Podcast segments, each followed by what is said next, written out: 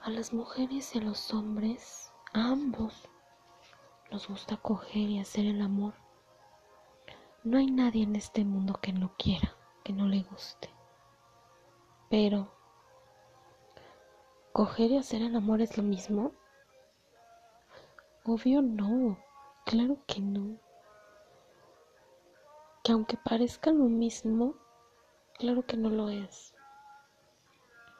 Porque hacer el amor es mezclar los sentimientos, sentir las caricias y los besos más allá de la piel.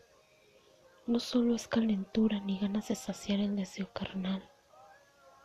Son deseos de recorrer el cuerpo, de besar, de acariciar hasta el alma. Son sensaciones diferentes a la de solo penetrar. Son ansias de sentir el calor de la piel, de fundirse en uno, de abrazarse, de disfrutar de las caricias, de los besos del uno del otro, de miradas tiernas, de ojos brillantes a la hora del acto,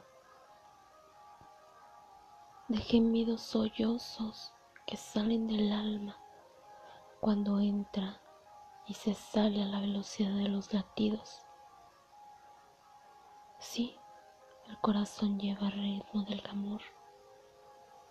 Aunque el amor es el acto más sublime y divino que parezca coger, es unir sentimientos, no solo sexos, es vaciarse en ese orgasmo que se disfruta y llenar el alma alimentando ese amor, es avivar el deseo y en lugar de apagar el fuego es poner más leña. Hacer el amor es la sensación más hermosa que el cuerpo pueda sentir. Y pues es saciar el deseo, vaciar los cuerpos y apagar el fuego. Ese que crece con la lujuria y después se, se va vaciando, se apaga. Sí, coger solo es eso, deseo carnal. Son ganas de penetrar con locura, de embestir y embestir, de follar sin sentir el alma. Eso que hace el amor. Sí, aunque parezca lo mismo, coger y hacer el amor no es lo mismo.